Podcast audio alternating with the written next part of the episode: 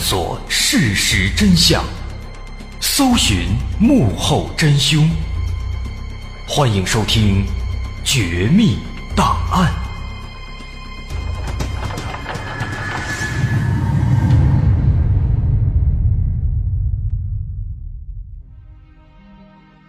还原事实，探索真相。欢迎收听今天的《绝密档案》，我是大碗。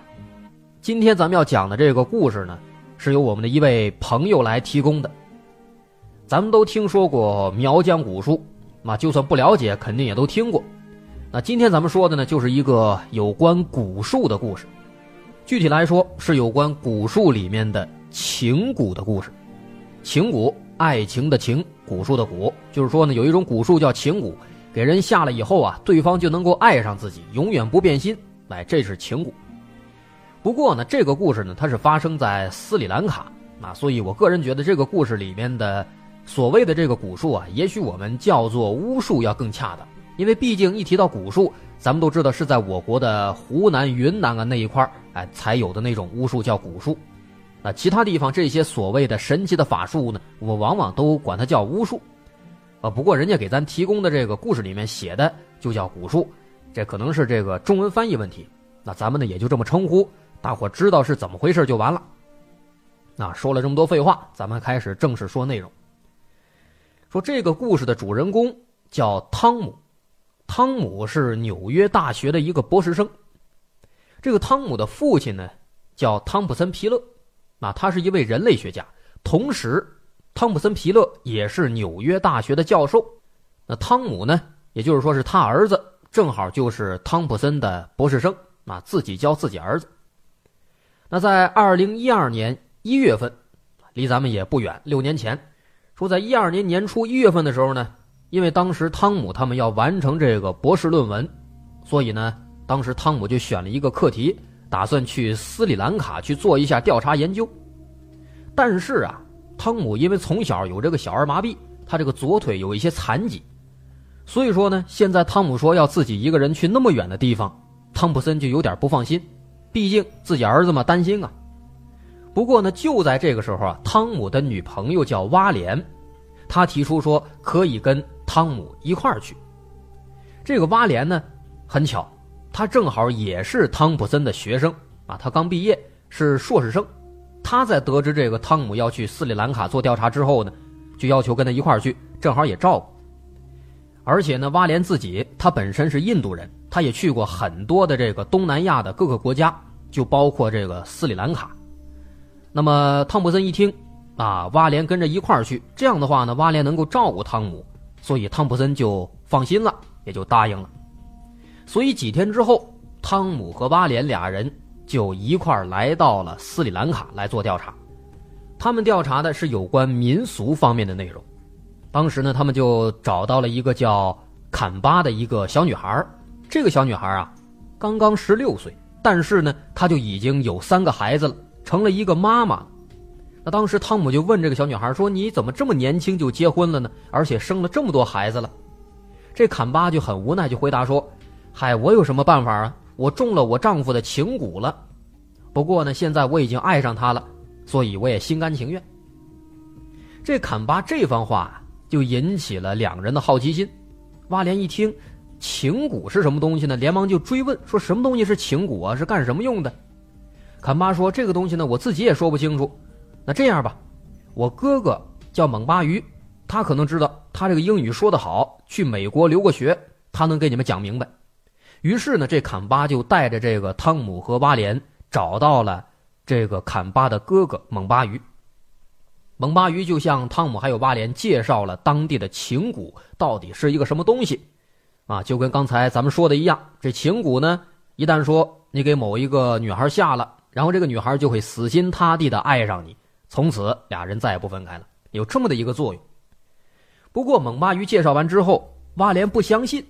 他说：“你看，我们这都是上过学，都相信科学，都知道都有文化，这种东西这是迷信啊，不应该信。我觉得这玩意儿不靠谱。那要不然这样，你要觉得真有这个事儿啊，你干脆在我身上做实验，你看我会不会跟你走啊？会不会爱上你啊？”蒙巴鱼一听他这么一说呀，吓了一跳。他说：“这事儿这可不能随便开玩笑啊，怎么能随便在别人身上做实验呢？所以呢，蒙巴鱼不同意。可是蒙巴鱼越这样说，越不同意。蛙莲和汤姆就越感兴趣，越纳闷那汤姆也好奇呀，就跟这个蒙巴鱼说：“说嗨，没事儿我也不信这东西，毕竟都是迷信嘛。你这样啊，你就干脆啊，直接在我女朋友身上就下一下这个情蛊，你试一下，出了问题你不用负责，我来管。”那么看到这俩人一直这么极力的劝说呀，蒙巴鱼也很为难，跟他们说：“这样吧，我先想想。”然后呢，蒙巴鱼自己就回屋了。直到当天傍晚的时候，蒙巴鱼偷摸的出来找到了汤姆，跟汤姆说：“说这样啊，我答应你们，哎，我呢就在你这个女朋友身上下一下这个情蛊，让你们看看。但是呢，这事儿有规矩啊，我在她身上下情蛊，这个事儿不能让她知道，要不然的话就不灵了。所以咱不能告诉她。”那汤姆一听，满口答应。那么说定之后，蒙巴鱼和汤姆。就一起去准备了一些礼物，带着礼物找到了当地的一个巫师，然后呢，蒙巴鱼和这个巫师就叽里呱啦说了一顿啊，当然说的是这个方言，呃，不是方言，说的是外语，汤姆也听不懂，当然也不重要。总之呢，说完之后啊，这个汤姆就看到巫师拿了一根大概有这么十五厘米长的一个小木棍啊，对着这个木棍就开始做法。做法做完之后呢。这巫师又跟蒙巴鱼说了几句，然后蒙巴鱼就把这小木棍拿过来，放在了蛙莲住的那个屋的屋门外边。然后呢，就让汤姆打电话让蛙莲出来。那蛙莲接到电话，他是不知情的，不知道怎么回事啊，直接就出来了。出门的时候呢，也没看脚底下，直接就从那个小木棍上面给跨过来了。不过呢，就在他跨的一瞬间。蒙巴鱼突然就喊了一声说：“蛙莲，叫了一下他的名字。”然后就在蛙莲回头的那一瞬间啊，蒙巴鱼轻轻的在他肩膀上拍了一下，然后说：“蛙莲，跟我走吧，我发誓要一生一世对你好。”蒙巴鱼这话还没说完，蛙莲立马就变得两眼发直，然后直勾勾的跟着蒙巴鱼就走了。汤姆一看，好家伙，这玩意儿还真这么神奇呀！他慌了。马上就大声叫蛙莲，想把蛙莲叫住，可是他发现不管他怎么叫怎么拉，蛙莲就是不理他，甚至直接把蛙莲的手给扔开了。这汤姆一看可真害怕了，这怎么办呢？只能向猛巴鱼求助，喊住猛巴鱼。可是猛巴鱼转头苦着脸跟他说：“你说怎么办啊？是你让我在他身上做这个实验做情蛊的，这我也没办法啊。你看现在这样了，怎么办呢？这个。”而且不仅如此啊，随后通过打听，汤姆还得知了一个更糟糕的消息。什么消息呢？因为蒙巴鱼是当地人啊，是僧伽罗人，啊，按照他们的这个内部的规矩呢，一个女孩如果在男孩家里待到了夜里十二点还没走，那么这个女孩就必须要嫁给这个男孩，要不然按照规矩这俩人都得处死。那这个时候。当然就是要避免蛙莲在这儿超过十二点了，但是呢，这时候蛙莲就跟换了个人一样，说什么都不走，最后还真的就待到了晚上十二点。所以说，待到十二点了，按规矩来，蛙莲得嫁给蒙巴鱼，可是汤姆不同意啊，肯定不同意啊，自己的女朋友怎么能嫁给别人呢？所以他就跟这个蒙巴鱼的家人说，说蛙莲呢不是本地人，不应该受他们这规矩的影响。所以说呢，要带着蛙莲离开，但是啊，那蛙莲中了蛊了，死活不跟他走。蒙巴鱼的家人呢也很传统，遵循规矩，所以呢也不放蛙莲走。直到第二天上午，蒙巴鱼的家人就当着汤姆的面强行给蒙巴鱼和蛙莲做了一场婚礼，就地结婚了。好家伙，这下子汤姆是彻底傻眼了。在后来的几天当中。他一次又一次的去找蛙莲，但是蛙莲却对汤姆始终是视而不见，就像是不认识了，跟陌生人一样。最终，没办法了，汤姆非常的郁闷，在这样的极度郁闷又极度难过的情况下，没事他就跑到酒吧去喝酒，结果最后竟然在科伦坡的街头活活把自己给喝死了。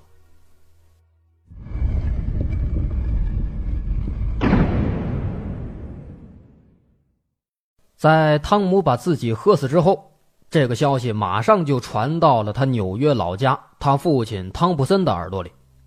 汤普森一听说儿子死了，伤心欲绝呀。他妻子本来去世就早，那汤姆是他唯一的亲人了，现在连这唯一的亲人也死了，当然伤心了。而且本来呢，他是想让瓦莲和儿子一起去那斯里兰卡，好歹有个照应。结果没想到，这才刚去几天，瓦莲中了什么情蛊，儿子又死了，这哪受得了啊？所以很难过。不过呢，身为一个科学家。汤普森根本也就不相信这世界上有什么蛊术，有什么巫术，所以说对于挖莲的情况和儿子的死，汤普森是非常怀疑的。他甚至猜测说，认为有可能是挖莲或者其他人蓄意谋杀了自己的儿子汤姆。于是想到这儿呢，他马上就动身前往斯里兰卡。首先到了之后，他就先找到了挖莲，找到蛙莲之后。发现蛙莲跟之前果然是不一样，了。蛙莲就光记得汤普森是自己的老师，记得汤姆是自己的同学，其他的什么都忘了，什么都不知道。不过呢，这汤普森毕竟是老司机了，人生阅历丰富啊。当时呢，在蛙莲说这番话的时候啊，他就注意到蛙莲的眼神里总是有点闪躲，好像呢有那么一点惊慌。那看到蛙莲这个情况之后，汤普森心里是一惊。心想：难道儿子的死真的和这挖脸有关系吗？可是俩人之前关系挺好啊，这怎么回事呢？于是为了搞清楚他的前因后果，那别让自己儿子死的不明不白的，汤普森决定把这个事情搞清楚、调查清楚再走。可是怎么查呢？他想了想，这个问题的根源都在那个情蛊那种巫术身上，于是呢，他就从这个情蛊入手。向四周的人打听打听打听是怎么回事啊？在打听一番之后啊，他大概呢听到了一个这样的说法：说如果说在当地有一个男孩看上了一个女孩，那么可以请巫师帮自己下情蛊。会怎么做呢？巫师往往是先对一根小木棍念咒语施法，然后把这小木棍放在女孩经常出没的路上。如果女孩从那根这个小木棍上跨过去，这时候你喊一声他的名字。只要他答应了或者做出反应了，那么这时候你往他这个肩膀上轻轻一拍，他就会跟你走了，而且终身不会反悔。那听到这个说法，汤普森当然是不相信了，哪有这么神的事儿啊？所以为了搞清楚这个事情的真相呢，他就开始刻意的接触一些对情蛊有深入了解的人。哎，慢慢的，他认识了一个叫库兹彭的一个巫师。接触了几天之后，哎，慢慢的跟这巫师交上朋友了。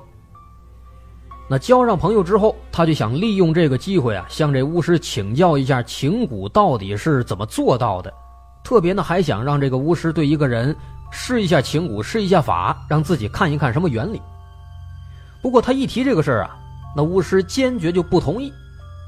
当时呢，这巫师说了一番这样的话，他说：“情蛊是不可以随便施的。”这必须让双方两情相悦，而且要有天意阴阳相配合，不然的话会遭到报应的。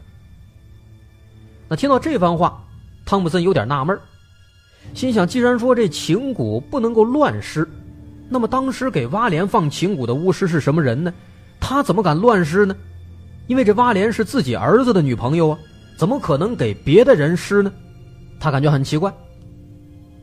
所以说呢，为了搞清楚这个问题。汤普森还是对这个巫师是软磨硬泡，啊，终于在几天之后有了一个机会，因为这一天呢，有一个年轻人想给他的心爱的姑娘施情蛊，哎，这个时候巫师就找到汤普森跟他说：“哎，今天我有这么一个施法的这么一个仪式，你呢可以来看看，但是你只能看，不能说话，也不能有任何动作，否则就不灵了。”于是汤普森很高兴的就过来了。来了之后啊，他发现这个在施法的时候，哎，巫师先是对这个小木棍念咒施法，说了一堆这个土话，他也听不懂。然后呢，就让这个想给施情蛊的这个小伙子，在傍晚或者黎明起雾的时候，把这小木棍放在女孩经常出没的地方，看到这个女孩从小木棍上跨过的一瞬间，喊一下名字，只要她答应了。再在肩膀上轻轻拍一下，哎，这下蛊就成功了。不过呢，看完这个整个过程之后啊，汤普森又纳闷了。他心想：巫师对这小木棍施的是什么法呢？念的这个咒语有什么用呢？什么意思呀？为什么只要这女孩跨过去就会中蛊啊？哎，他感觉这个关键可能是在这个咒语上，要么就在那个小棍上。于是呢，他就问这个巫师说：“这咒语是怎么回事？”那巫师不告诉他。巫师跟他说：“说这个咒语和法术啊，是他们当地人的一个小秘密。”不能对外人说，你也别打听，防止招惹这个杀身之祸。这汤普森一听，哎呦，这么严重啊！那没办法，他只能不问这个巫师了，找其他人，再找其他的线索。那要说呢，汤普森也算是幸运，因为他为了在这个当地调查方便啊，就在这儿包了一辆出租车。那在这儿待的时间长了，天天坐车，他跟这个出租车的这个小司机也就混熟了。那混熟之后啊。有一天，不经意间，他得知这个司机原来也会下情蛊，于是他就抓住这个机会，向这个司机旁敲侧击的打听。直到有一天，司机也跟他说了一番这样的话。司机说：“这情蛊这个事儿啊，看起来挺神秘，其实也没什么大不了的。那个咒语啊，也不是真的有什么法力。一般巫师念的咒语是用土话念啊，你们听着好像不懂，挺神秘的。其实啊。”那咒语的意思特别简单，就是一首打油诗，什么意思呢？就类似于咱们中国说的什么妖魔鬼怪快离开啊之类的这样的话，只不过他们这个咒语里面讲的都是什么情啊、爱啊之类的，讲的是这个。那一听这个东西，汤普森明白了，哦，原来这个咒语它没什么法力，念首打油诗怎么可能有法力呢？可是既然咒语没法力，那这个巫术为什么会这么灵呢？这时候就只有第二种可能了，就是说那个窍门肯定在那个小木棍上，会不会是小木棍本身有问题啊？汤普森一琢磨，心想啊，有可能这小木棍上啊是抹上什么这个迷药了，能让人神魂颠倒，产生幻觉。而且据他所知呢，这个当地这个风俗有一个习惯，说男孩对女孩施了这个情蛊之后啊，这个小木棍儿就成了一种信物了，女孩一直带着。不能给别人看。那这么一看，从这个习惯来看的话，这个木棍儿好像真的是挺有嫌疑的。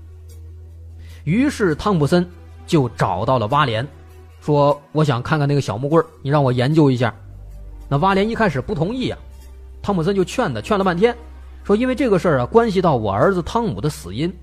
如果说你不配合，不让我看，那只能说明你有嫌疑。而且再说了，这木棍呢，我就拿过来研究一下。”也不让别人看，我保证研究完之后立马还给你。这一番话说完之后，这挖莲这才点头同意，然后转身进屋，红着脸把这个小木棍用红布包起来，交给了汤普森。那汤普森回家打开红布一看啊，这才明白挖莲为什么不愿意给他。为什么呀？因为这个小木棍啊，被刻成了一个类似于男性生殖器的一个形状。甚至说这个大小也差不多啊，也难怪会那么不好意思了。那现在木棍到手了，开始查吧。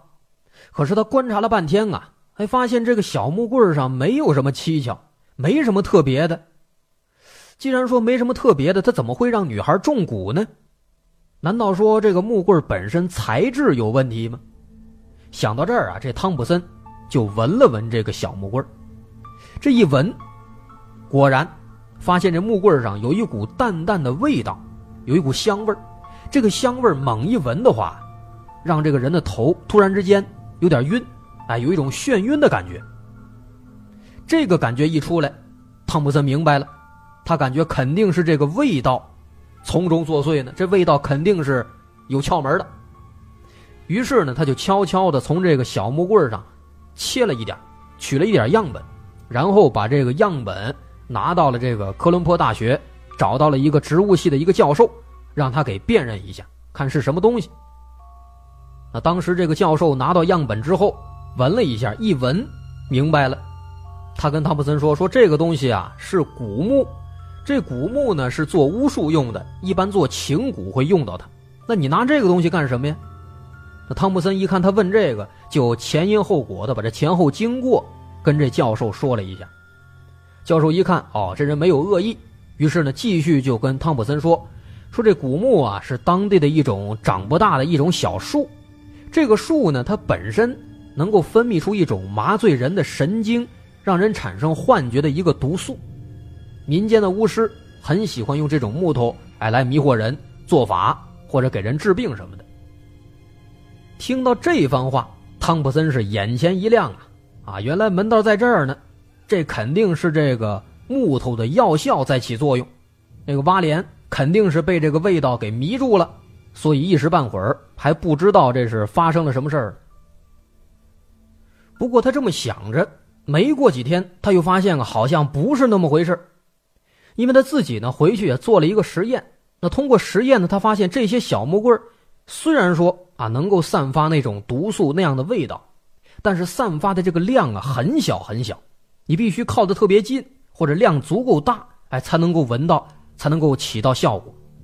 那如果说只有这么一根小棍儿的话，把它放到屋子里或者放到什么地方，这对人几乎是不会产生什么影响。那也就是说呢，这个情蛊的关键，情蛊的窍门，不是咒语，同样也不是这个木棍但是仔细回想，他发现在这整个的尸骨的过程当中，最可疑的也就只有这个咒语和木棍了，其他地方好像都挺正常的。既然说这些东西都没问题，那这个情蛊又是怎么回事呢？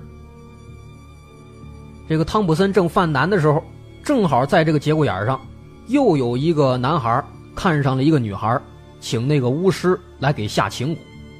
那借着这个机会呢，汤普森就又一次赶到现场来围观，来看一看，看自己有没有什么纰漏。但是这一次这个施情蛊的过程啊，很不顺利，也是做法念咒语，念完之后把这个小木棍装好给这小伙子，这小伙子呢把这小木棍就放到了女孩经常出现的地方。当天傍晚，哎，也下雾了。下雾的时候呢，女孩在这木棍上跨过去了。可是当这个男孩喊了女孩的名字，又过去拍她肩膀的时候啊，这女孩非但是没跟男孩走，还跟这个男孩翻脸了。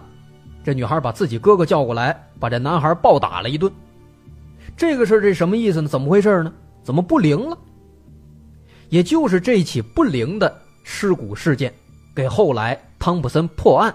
带来了非常大的帮助。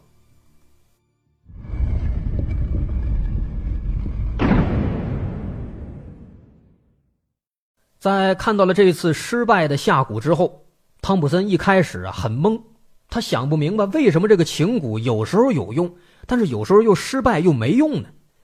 他就问巫师说：“这怎么回事啊？怎么有时候还不管用呢？”那巫师啊表情很尴尬，就对他说：“说这个情蛊呢虽然厉害。”但是啊，它也有前提。我之前呢也跟你说过，就是必须男女两情相悦，还得天地人因足备。那这一次他们没能成功，这说明这俩人缘分没到啊，所以这情蛊成功不了。那听了巫师这番话呀，汤普森更迷糊了。既然说这个前提里边，那必须男女双方两情相悦，既然人家两情相悦。那还让你尸骨干嘛呢？花这钱这不白搭吗？汤普森是越想越不明白。那为了搞清楚这个情蛊到底是什么东西，到底怎么回事那现在没处问了，不知道问谁了，他就只能跑到了当地的图书馆，想查一查有关这种巫术的文字资料。后来呢，在图书馆泡了几天之后，汤普森发现这些巫术啊，在这个斯里兰卡的历史当中。其实是扮演着一个非常重要的角色的，起到了很重要的作用。这个事儿啊，得从很久之前开始说起了。说很久很久之前，因为斯里兰卡一直是处在热带，又是个岛国，以前呢，这上面人少，那岛上到处都是热带雨林，各种瘴气横生，虫子也多，再加上以前那个医疗条件很差，所以人们生病了。就只能说是这个妖魔鬼怪在作祟，于是呢，在这样的条件下，就诞生了巫师和巫术。那后来巫术不断的发展，啊，又跟这个后来的宗教结合在一起，就成了一种权威的体现了。那在这个时候，巫术可以说在人们的生活当中是起到了非常重要的作用的，不管是种地还是看病什么的，都要用到巫术。不过后来慢慢的到了近代，随着这个科技发展，人类文明进步，大概到了一九几几年，啊，这个巫术这才慢慢的退到了幕后。不过，即便说巫术退到幕后了，但它仍然在这个民间还是有很大的影响，毕竟根深蒂固嘛。那在这段时期呢，随着科技进步，思想的解放，年轻人的爱情观念也解放了，也出现了一些改变，不再局限于当年的什么门当户对啊等等这样的传统的迂腐的规矩。不过呀，他们的父母这一辈儿还比较保守，还考虑很多。所以在男女之间谈恋爱的时候，经常就会出现两人很相爱，但是呢，因为不门当户对，家庭条件差距太大，就会受到父母的阻碍，经常会出现这样的情况。那这一点呢，其实很正常，历史上每一个地方都会遇到这样的问题，而且不止历史上，现在也有很多这样的问题。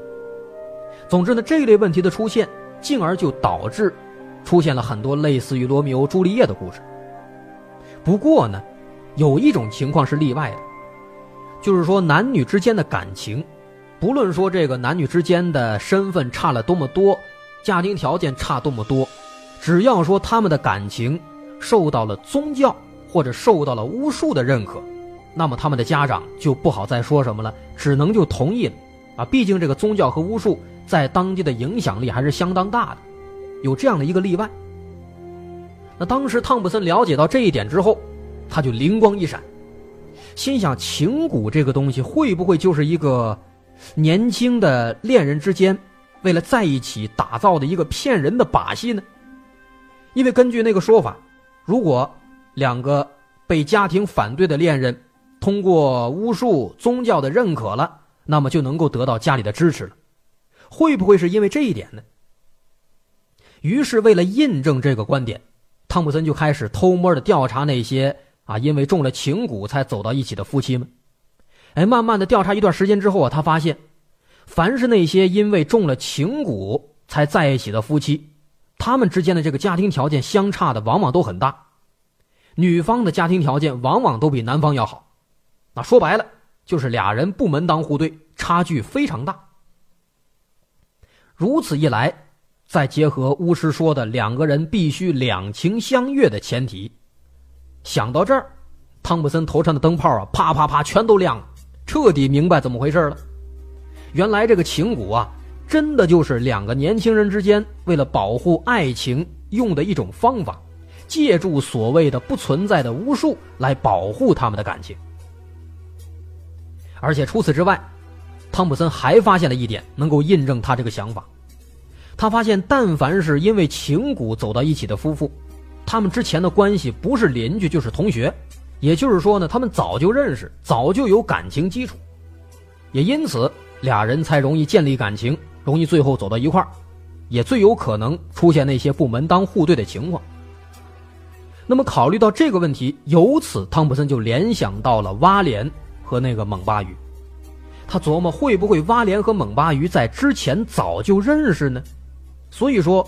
这个猛巴鱼才能成功的给蛙莲下这个所谓的情蛊。于是为了验证这一点，汤普森就请了一个私家侦探，去偷摸调查蛙莲和猛巴鱼的情况。后来一个多月之后，到了一二年四月十五号，调查结果出来了，这个蛙莲跟猛巴鱼啊，不仅是认识，人家还是大学同学呢，并且相恋很多年了。那后来他们还一起到了美国留学。猛巴鱼跟蛙莲其实都一个学校的，只不过呢，汤普森不认识猛巴鱼，所以说他也不知道有这么个人，不知道俩人还有这么一腿。那得知这些之后啊，汤普森是怒火中烧啊，合着说自己的儿子汤姆这么长时间以来一直是在被人当猴耍，他心想肯定是蛙莲和猛巴鱼的感情被汤姆发现了，所以这俩人就联手杀死了汤姆。然后又编造了一个被下情蛊的一个谎言。那一气之下，汤普森就直接找到了蛙莲的家里，当面质问蛙莲。他跟蛙莲说：“蛙莲，我是你的老师，对你也不错。如果你不想跟汤姆在一起，当初完全没必要答应他，或者你也可以告诉我。但你现在呢，搞了一个情蛊的把戏，又谋杀了我儿子，你这是不是就太过分了？那挖莲看到这个情况慌了，马上就解释说自己的确是骗了汤姆，这是我错了，但是真的没杀他呀。怎么回事啊？原来啊，挖莲当初在来到汤普森手下读研的时候，人家和蒙巴鱼本来就是一对恋人，可汤姆不知道啊，当时汤姆还追求他。那挖莲呢，女孩想的又比较多，他不敢得罪汤姆，因为他知道汤姆的父亲就是汤普森啊。所以，为了好好的毕业，他就假装答应了汤姆，心想等拿到毕业证之后啊，再坦白，再道歉。那直到前段时间，毕业证拿到了，该坦白了，可是挖莲又不知道怎么说。那正好这个节骨眼上呢，汤姆要来到斯里兰卡来考察，于是挖莲和蒙巴鱼就想到了一个情蛊的办法，希望能够借此摆脱汤姆，让他死心，这样对他可能也不会有太大的伤害。可是万万没想到啊，这个事儿对汤姆造成的打击是太大太大了，远远超出了他们的预估。结果最后导致汤姆醉酒身亡。所以说到这儿啊，终于是真相大白了。可是面对挖莲的道歉，面对这个情蛊的事实，汤普森还有一点不太明白，因为他当时听当地人说，说情蛊这个巫术是古已有之的。可是古代应该不会有这种不门当户对的感情问题，那么古代的情蛊又是个什么东西呢？那古代的情蛊真的是有什么法力吗？那听到这个问题，正好蒙巴于他的研究课题就是当地巫术和宗教的关系，所以呢，他就给这个汤普森做了一番解答。根据蒙巴约的说法啊，说古树在当地的历史上的确对人们有很大帮助。因为前面说的那种古木在室内啊，会散发那种能够产生幻觉、产生麻醉的气味，这种东西呢，有时候会给人带来快感。那这样的话，有人为了拴住另一半，就把这样的古木放到房间里做成装饰。那后来巫师们发现这一点之后呢，也开始用这个古木来治病，或者来做一些巫术。那如此一来，就慢慢的演化成了这个所谓的情蛊。那到了现代，就像是汤普森当时推测的那样了，很多的男女恋人，他们之间呢得不到父母的支持，所以呢，只要说男女两情相悦，他们就会通过一些小小的计谋，采取这种所谓的情蛊的手段，让自己的感情变得合情合理。这是有关情蛊的所有的真相。那再后来得知真相之后，收拾了儿子的尸首骨灰。在汤普森回国之后，据说在一二年六月四号，他还在纽约的一个叫《发现》的电视科普节目里揭露了这种情蛊的秘密。啊，不过这期节目后来我也找了找，但是没找着。啊，大伙儿如果有找到的，可以给我们提供一下，我们分享给其他的朋友。另外，对于这个故事呢，最后咱们还得提一点，这个故事呢，后来我们也后续做了一下调查，它的真实性呢不太好确定。不过呢，这也不妨碍咱们来当个故事来听。其实所谓的这个情蛊这个东西呢，就跟上期咱们说的百慕大一样，其实很多玄而又玄的东西，它并没有那么玄乎。还是那句话，面对这些奇奇怪怪的东西、玄而又玄的说法的时候，我们还是要勤于思考、理性辨别。好，今天咱们就说到这儿。我是大碗，如果您喜欢，可以关注我们的微信公众号，在微信搜索“大碗说故事”进行关注。好，我们下期见。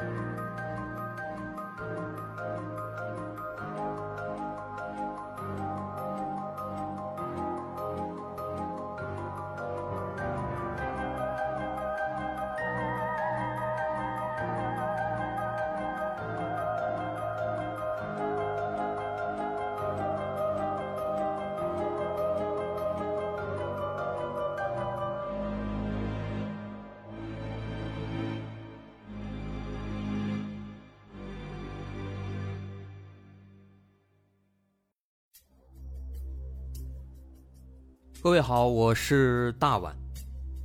我们的《绝密档案》在喜马拉雅已经陪大家走过了一年多的时间，一年多的时间，我们更新了一百多期节目，在这一百多期的内容里，我们讲述了各种各样的怪奇事件。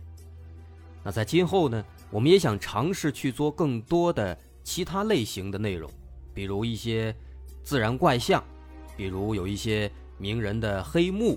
或者说是黑帮的发迹史，亦或是各种悬疑大案，以及更多的其他题材的探索。